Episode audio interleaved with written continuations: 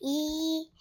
上次咱们讲听到了不起的狐狸爸爸竞赛，今天我来讲了不起的狐狸爸爸七。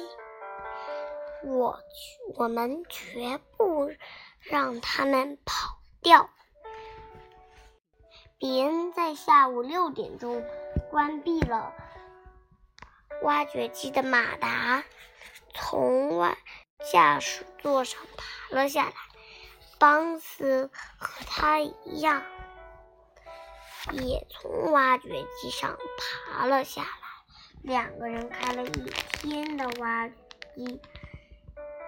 累得浑身是汗，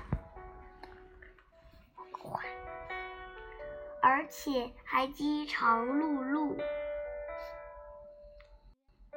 比恩气的摇的晃的走走过来，他妈的，这个该死的不要脸的臭！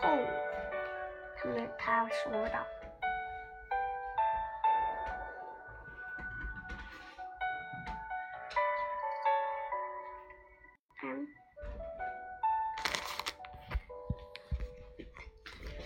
咱们现在该怎么办？我要对你们说的是，咱们不能放手，咱们不怕等等等。”邦斯大师说道：“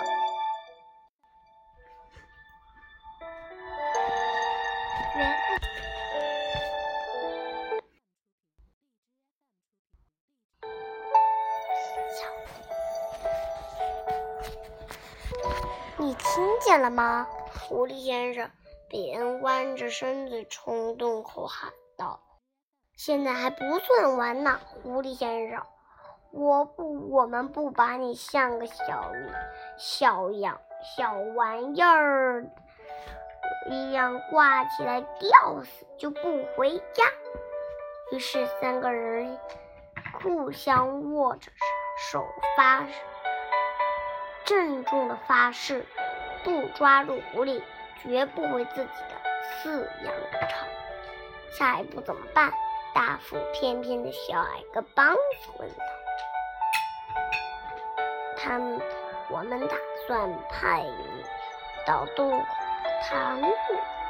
别人说：“下去吧，你这可怜的小矮个儿，我不去。”邦斯尖尖叫着跑，比恩没精打采的笑笑，他一笑就能看到那星星红色的牙龈儿。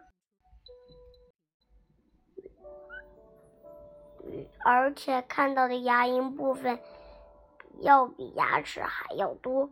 那么现在只有一件事情可以做了，他们，我们把它饿出来。